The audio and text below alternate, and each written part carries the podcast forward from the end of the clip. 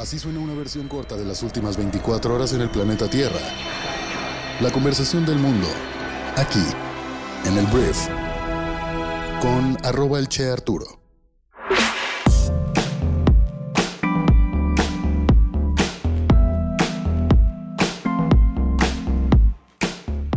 Hola, muy buenos días, bienvenidos a esto que es el brief para este viernes 13 de agosto. Yo soy Arturo Salazar, soy tu anfitrión y uno de los fundadores de Briefy y el día de hoy vamos a hablar de las noticias más importantes para México y el mundo. Te agradezco mucho que estés aquí y sin más que decirte el día de hoy vamos a comenzar con esto que es el brief. Muy bien, vamos a empezar hablando de México y vamos a empezar hablando del regreso a clases en nuestro país, porque ha sido un tema muy polémico el hecho de regresar o no a las clases, porque estamos malabareando dos fenómenos bien interesantes. Por un lado tenemos obviamente la deserción escolar, el atraso educativo en nuestro país, que de por sí pues México no podemos decir que tenemos la mejor educación del mundo, no estamos ni cerca de eso, pero además de todo eso tenemos gente por el tema del COVID-19, las crisis económicas que han eh, provocado, hay muchos niños que no han vuelto a, inscribirse a la escuela en este año, en estos dos años ya que llevamos en pandemia. Y pues con todo esto malabreas, o sea, cierra las escuelas o abre las escuelas. Si abre las escuelas, pues tienes riesgos perdón, de contagio. Si cierras las escuelas, estás hipotecando el futuro educativo de nuestro país. Entonces, el día de ayer, en pleno pico de contagios, porque eso es donde estamos hoy, en pleno pico de contagios durante la tercera hora de la pandemia de México, el gobierno de México, el gobierno de Andrés Manuel López Obrador, insistió en la reapertura de colegios en el próximo 30 de agosto. Aunque este miércoles se registraron 22.711 nuevos contagios de COVID-19, que es la cifra diaria de casos más alta desde que inició la pandemia, el Ejecutivo, o sea AMLO, asegura que los más de 25 millones de alumnos están listos para regresar a las aulas tras más de 16 meses de clases virtuales. La secretaria de Educación, llamada Delfina Gómez, informó este jueves que los menores acudirán con una carta de los padres donde se autoriza la presencia del menor en la escuela y se aplicará un protocolo sanitario para poder ingresar. Además, la SEP se comprometió a informar inmediatamente a las autoridades de salud los contagios de coronavirus en las escuelas. Entonces se habló de todo un protocolo que va a incluir gel, lavarse las manos, el uso de cubrebocas sobre la nariz y boca en todo momento. De alguna forma, eso es lo que vemos en todo el país. Eh, aquí el tema es que el gobierno está con un problema muy importante. Al parecer, no tenemos el servicio de agua potable, de agua y jabón en el 100% de las escuelas del país. Hay escuelas en nuestro país que digo, yo ya sabía pues, pero si tú no sabes, hay muchas escuelas en nuestro país que no tienen servicios básicos como agua. Entonces, a pesar de estas deficiencias en infraestructura y la ambigüedad sobre algunas acciones del protocolo presentado ayer por el gobierno, la Secretaría de Educación insistió en que es prioritario regresar a las escuelas debido a los problemas de violencia, obesidad y estrés que presentan los menores. En este punto estoy totalmente de acuerdo. Hay niños y niñas que viven en entornos en los cuales pues es el golpe todos los días, violencia intrafamiliar brutal, la obesidad pues es algo que también está ahí y el estrés pues que creo que es un producto de todo, ¿no? El hecho de que hay niños que están 100% encerrados en una casa tal vez no muy grande. Entonces, al final México está listando la reapertura de colegios en el mayor pico de contagios y en uno de los puntos más complicados de casos del coronavirus en menores. Hay 613 defunciones hasta el 8 de agosto en niños y bueno, hay, hay 60.000 contagios en este grupo de edad. El tema es que la promesa que hizo el gobierno el día de ayer es bastante atrevida. La Administración Federal insiste en que si se sigue el protocolo dado a conocer este miércoles, la seguridad de los menores está garantizada. Atención con la palabra garantizada. ¿Cómo puedes garantizar que no se va a enfermar o no va a pasar nada o sea, no puedes. Parece discurso político, suena discurso político. Entonces, este regreso a clases está respaldado por el Sindicato Nacional de Trabajadores de la Educación, el CENTE. Entonces, todo el mundo trae el mismo discurso. No queremos que el rezago educativo continúe. Estoy de acuerdo. O sea, la verdad es que es terrible que no haya, no haya niños en las escuelas, porque esto es muy importante. Más de 5 millones de estudiantes no se inscribieron al ciclo escolar actual por razones relacionadas con la crisis desatada por la pandemia. Y el regreso a clases en México pues no ha estado eh, exento de tropiezos y polémicas. En junio ya había habido un regreso a clases de alrededor de un millón de niños en tres estados del país. Sin embargo, la reapertura fue temporal debido a la alza precisamente de casos de COVID por la tercera ola del coronavirus. Entonces, a eso nos enfrentamos, a una decisión bien difícil de hacer bien difícil de hacer es, pues devolvemos a los niños a clases para que continúen su educación que es algo que, que, ha sido impulsado por diferentes países del primer mundo, o los dejamos en las casas, pero pues siguen siendo víctimas de maltrato, de estrés, de obesidad. Entonces, eso es lo que estamos jugándonos, pero por lo pronto el gobierno que dice el 30 de agosto es el regreso a clases para niños y niñas en nuestro país. Y por supuesto que esto va con responsabilidad de los padres y bueno, la responsabilidad nunca va a recaer en esta situación en el gobierno. Los padres que manden a sus hijos a la escuela, la responsabilidad de si se infectan o no es completamente de los padres. Muy bien, vamos a hablar ahora de temas económicos en nuestro, en nuestro país porque vamos a hablar de la tasa de interés en nuestro país. La tasa de interés de un país básicamente significa cuál es el porcentaje de interés que te cobra un banco por un crédito.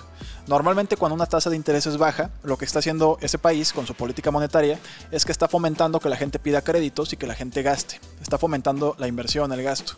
Eh, cuando la tasa es alta, lo que hace la gente es no gastar tanto y pues bueno, es el caso contrario, ¿no?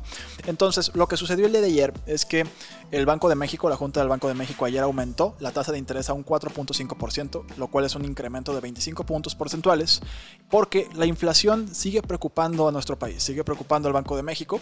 Esta es la segunda vez consecutiva que se toma esta decisión y aunque la institución considera que algunos factores detrás del aumento de los precios son transitorios, te voy a contar un poquito de esto. Cuando hablo de transitorios me refiero que a la hora de que se reactiva relativamente la economía del mundo, hay muchas industrias que no están logrando acelerar tan rápido esta reactivación. Hay muchas industrias que venden cosas que se están tardando y en, tener como las líneas de suministro como antes del COVID, con el inventario suficiente para poder abastecer a mucha gente. Y esto está provocando el aumento de costos en materias primas, lo cual al final nos afecta en el bolsillo a los que compramos tal vez un, litro de leche. En la, en la, tienda, ¿no? Entonces, al final, lo que está pasando entonces es que los precios en México están aumentando. Están aumentando y ahorita traemos una inflación para el cierre de año de un 5.7% anual es lo que traemos ahorita, que está lejos del objetivo que teníamos en nuestro país, que era del 3%. Entonces, en junio todavía pensábamos que era del 3% y bueno, ahorita vamos en el 5.7%. Entonces, el Banco de México prevé que la economía mexicana va a seguir creciendo el resto del año, pese al aumento de los casos del COVID-19 en la variante Delta. Y precisamente la reactivación mundial, como ya te lo dije, pues ha afectado a los precios en muchos puntos del mundo. Esto no es un tema solamente de México, pero el tema es que por esta decisión Em, se, coloca entonces la tasa de interés en México en 4.5%, segundo incremento consecutivo ante el empeoramiento de la tendencia en los precios. Esto sería una medida, según el Banco de México, para poder controlar esta situación. Muy bien, ahora vamos a hablar de... ¿De qué vamos a hablar? Un segundo. Ya, vamos a hablar de migración. Y este es un tema complejo, este es un tema muy complejo porque la migración en México y Estados Unidos ha sido un punto que ha provocado crisis humanitarias, ha provocado conflictos, ha provocado eh, muchas cosas a lo largo del tiempo, una de las fronteras más transitadas del mundo. Y lo primero que tengo que decir es que, no sé si recuerdes, pero en la era de Donald Trump, Donaldo, el expresidente más naranja del mundo, teníamos una política migratoria muy dura, en la cual pues vimos niños que habían sido separados de sus padres, que estaban en, jaulas, lo cual fue algo que, que la verdad yo vi a mucho republicano diciéndolo con mucho orgullo, cómo estaba sucediendo las cosas en los centros penitenciarios de las fronteras. El tema aquí es que a la hora de que separan estos niños, el chiste en algún momento era volverlos a juntar con sus padres. Pero el problema es que los funcionarios estadounidenses aún no pueden encontrar a los padres de 337 niños separados en la frontera con México por la administración Trump. Según un nuevo expediente judicial publicado este, esta semana por el Departamento de Justicia y la Unión Estadounidense de Libertades Civiles, abogados, activistas y funcionarios de Biden han ayudado a reunir a 861 niños con sus padres, pero 337 siguen en el limbo. Entonces, según el informe, 337 niños se dividen en tres grupos. El primer grupo está formado por 250 niños cuyos padres se cree que fueron sacados de los Estados Unidos después de haber sido separados de sus hijos. El segundo grupo consta de aproximadamente 75 niños cuyos padres se cree que están en los Estados Unidos pero no saben dónde están. El último grupo incluye a 12 niños para quienes el gobierno no ha proporcionado un número de teléfono para el padre, el niño, el patrocinador o el abogado que están básicamente perdidos en el sistema. Entonces, esto, a pesar de los esfuerzos del gobierno por reformar la política de tolerancia cero de Trump, Biden advirtió a los migrantes que no ingresen a los Estados Unidos. Les dijo, no vengas, no abandones tu pueblo, ciudad o comunidad. Entonces, es una situación muy fea porque imagínate que llevas, pues, ¿hace cuánto salió Trump? Trump salió en enero y pues tal vez haya niños que llevan casi un año sin ver a sus padres que están en no sé dónde, pues como huérfanos tal cual, porque no saben dónde quedaron sus padres a la hora de que los agentes de migración los separaron de su familia. Entonces, algo terrible está sucediendo en, en Estados Unidos al respecto. La administración de Joe Biden lo está intentando solucionar, pero la verdad es complicado. Y el otro tema que tiene que ver con migrantes es que ayer la agencia de la Organización de las Naciones Unidas para los Refugiados denunció este, esta semana la decisión del gobierno estadounidense de trasladar vía aérea al sur de México a personas solicitantes de asilo y migrantes, principalmente de Centroamérica. Les están, los están volando, están volando a los migrantes al sur de México para que pues de alguna forma les ahorran la caminada de México, para que vuelvan a sus países. Entonces lo que dijo el comunicado eh, de esta organización es que las personas las familias a bordo de esos vuelos que puedan tener necesidades urgentes de protección corren el riesgo de ser devueltas a los mismos peligros de los que han huido en sus países de origen en Centroamérica. Y una vez más, decisiones. Joe Biden dice no vengas, no te arriesgues. Todas las organizaciones que están en pro de los derechos humanos dicen, ok, muchas de esta... O sea, al final la base de los migrantes es, el migrante no se va porque quiere. O sea, sí, sí, sí, sí se va porque quiere, pero no es porque las cosas estén hermosas en su entorno. Si tuvieran una calidad de vida excepcional en donde están, pues se quedarían en sus países. Pero van a Estados Unidos para poder aspirar a tener derechos humanos. Básicamente en muchos casos es eso, poder vivir, seguir vivos, tal cual. Entonces, ese es el gran debate. Entonces ahora Estados Unidos pues trae esta, esta práctica denunciada por esta organización y pues no hay explicaciones. Al parecer la, expulsión de migrantes por esta vía pondrá también a prueba la capacidad de respuesta humanitaria en el sur de México y el norte de Guatemala, junto con un mayor riesgo de transmisión de COVID-19. Entonces es lo que está pasando. El aeropuerto internacional de Tapachula en Chiapas, fronterizo con Guatemala, ahí es donde están llegando los migrantes. Entonces vamos a ver cómo se soluciona esto. Si es que hay eh, soluciones, ¿no? O sea, las autoridades estadounidenses no han dado explicaciones, solo tomaron las huellas digitales de los migrantes y pues ni siquiera preguntaron de dónde vienen ni nada. Todos al sur de México, todos al sur de México. Entonces, eso es lo que está pasando también en la administración de Biden, para que vean que no es un tema republicano, pues también hay, este, pues no sé si son violaciones a derechos humanos. Hay mucha gente antimigración, incluso en México. Y en este sentido, entiendo que son personas yendo por una mejor vida. Yo me quedo con esa versión, pero también hay mucha gente que pues los trata como si fueran tal cual números, ¿no? O sea, una estadística más en la historia de nuestro planeta. Hablemos de Alemania y vamos a hablar de COVID-19, porque yo creí que estas prácticas que te voy a contar en Alemania solamente sucedían en México.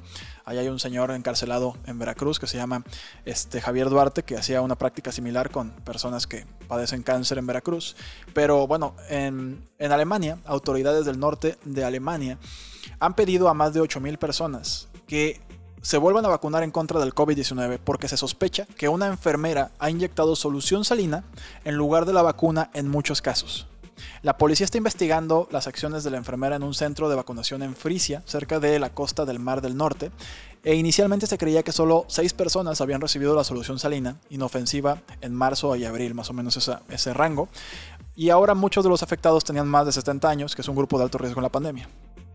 Entonces las investigaciones llevaron a que pues 8.557 personas están en sospecha de que no fueron vacunadas con vacunas. Esa es tal cual la cifra. Y lo cual es terrible. Entonces es lo que está pasando en Alemania y pues bueno, esa es toda la noticia. Vamos al siguiente tema. Vamos a hablar ahora de Afganistán. Hemos hablado de Afganistán, de cómo los talibanes, los talibanes han estado avanzando y tomando ciudades en Afganistán.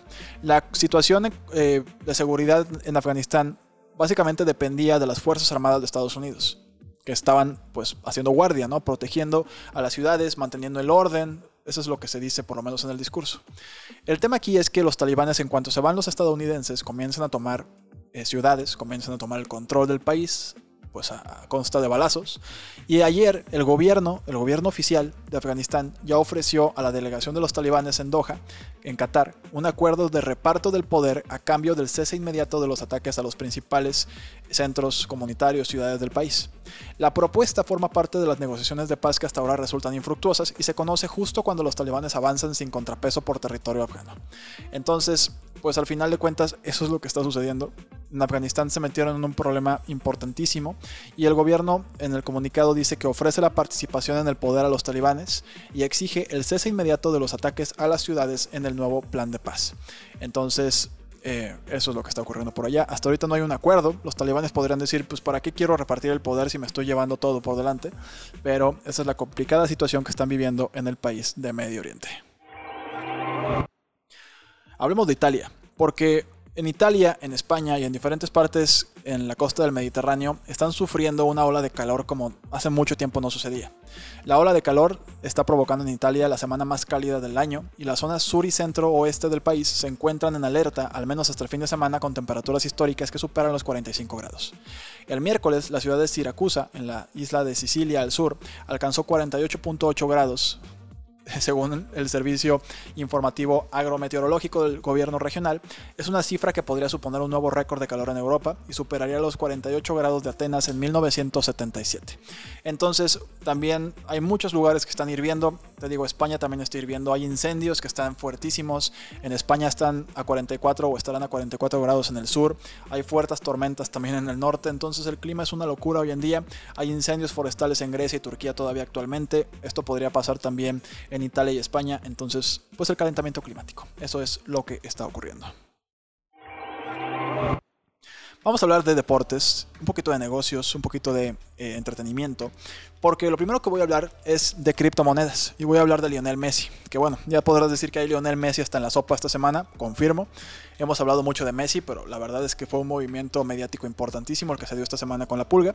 El tema es que, bueno, Lionel Messi ya te digo, a menos de que hayas estado desmayado esta semana, Lionel Messi cambió de equipo, ya no está en el Fútbol Club Barcelona, ahora está en el Paris Saint Germain y bueno, eh, firmó esta semana un contrato y el paquete financiero de Lionel Messi en el club de fútbol francés incluye criptomoneda. Criptomonedas. Entonces, Messi firmó un contrato de dos años con el PSG que le reportará un salario anual de 41 millones de dólares más bonificaciones. Ahí, humilde, tranquilo. Y una tarifa de suscripción de 30 millones de dólares también. Entonces, el PSG dijo el jueves que el paquete de bienvenida de Messi incluye la criptomoneda PSG Fan Tokens. Entonces, el desarrollo ha desen o sea, fue una movida muy interesante del PSG. La neta lo hicieron muy bien. El desarrollo pues ha desencadenado un repunte en el valor de los tokens descifrado en la criptomoneda que el PSG emitió por primera vez a sus fanáticos hace más de un año. Entonces, la criptomoneda PSG creada en enero del año 2020 con la plataforma de socios.com fue diseñado para ayudar al PSG a construir una nueva comunidad de fans. Y hay un montón de beneficios por pagar con esta cripto y por poseerla. Entonces le pagaron con esta cripto a Messi, me imagino no fue tanto, no es como que fue la mitad de su salario, pero pues al, al pagarle con esto a Messi, subió el valor de la moneda y pues me imagino hubo gente que hizo lana estos días por este anuncio. Y también esto va a afectar, me imagino, a la confianza del resto de, los tenedores de, criptomonedas. Seguramente veremos aumentos en Bitcoin y los demás criptos. Esto no es una recomendación financiera, tengo que aclararlo, pero pues este tipo de, de cuando se reúnen figuras públicas tan importantes, declaraciones de personas tan importantes, este, o mediáticamente importantes, con algo como una criptomoneda que es súper volátil, normalmente pasan cosas como se sube el valor o se baja el valor, dependiendo si la noticia o el comentario es bueno o malo. Entonces, por lo pronto, eso fue la noticia, pues Messi ya está en el mundo de las criptos y pues digo, no sé si ya estaba, pero por lo menos le van a pagar con cripto. Muy bien, vamos a hablar ahora de entretenimiento y primero voy a hablar de la entrega de Emmys, que bueno, los Emmys son un premio, son un premio que son para, me parece, ¿para quién son los Emmys? Ah, para los premios televisivos estadounidenses. Son los premios a las series de televisión. Y pues se iban a hacer. Estados Unidos vivió algo muy triste, que yo no sé si es mejor o peor. Estados Unidos reabrió. Básicamente volvió a la normalidad y de repente vénganse para acá. Siempre no, porque ya llegó Delta a volver a cerrar todo. Entonces, los premios Emmys tendrán que adaptarse a la crisis y la ceremonia de la 73 edición de los galardones televisivos mantiene su fecha programada, que es el 19 de septiembre, y podrá verse en Estados Unidos a través de la cadena CBS, pero ha decidido cambiar algunos de sus planes de emisión. Aunque en un principio estaba planeado que se celebrase en un recinto cerrado ante un número limitado de asistentes, la Academia de la Televisión estadounidense decidió este martes que tendrá lugar al aire libre ante el Microsoft Theater de Los Ángeles, según informó la institución en un comunicado en su página web. Estos cambios también afectan a las ceremonias previas de la entrega de los premios creativos de los Emmys, centradas en las categorías técnicas que se celebrarán los días 11 y 12 del mismo mes. Y bueno, vamos a hablar ahora de la señorita Britney Spears. Porque Britney Spears, ante una campaña que ha estado en redes sociales fuertísima, que es Free Britney, Free Britney, Pues el día de ayer se anuncia que Jamie Spears, el padre de Britney, renunció a seguir como tutor legal de la cantante, lo cual es un cargo que ostentaba desde hace más de 13 años y por el cual llegó a controlar todos los aspectos de su vida. En unos documentos entregados este jueves a la Corte Superior de Los Ángeles, la abogada del padre de la artista confirma que está de acuerdo con delegar esa función a otra persona, lo que no, anularía perdón, la tutela de Britney, pero dejaría fuera de la misma a su familia, o sea, ya su papá no sería el tutor. Entonces, aquí lo que dice el documento es que, sin embargo, aun cuando el señor Spears es el blanco incesante de ataques injustificados, no cree que una batalla pública con su hija por su servicio como tutor sea lo mejor para ella. Me encanta la palabra por su servicio como tutor. Es un güey que controla y se gastaba la lana de su hija. O sea, no, le permitía hacer nada, según diferentes fuentes. Entonces, esto es lo que está sucediendo. Em, al final, es una gran noticia para Britney Spears, es un principio para que ella pueda ser ah, tenedora de su propia vida, de sus recursos, de muchas decisiones que ella no puede tomar hoy en día porque tiene un tutor. Entonces esperemos que esto sea el principio de un final de algo precioso y muy lindo para la señorita, la reina del pop. No sé si era la reina, la reina era Madonna, ¿no? Bueno, una persona importantísima para la música en nuestra generación. Muy bien, vamos a ver si tenemos algo más por aquí. Ah, hay una historia wow, hay una historia en los Juegos Olímpicos que trascendió que es impresionante. O sea, lo que sucedió fue esto. Hay un, hay un voluntario olímpico que pagó por el taxi de un medallista.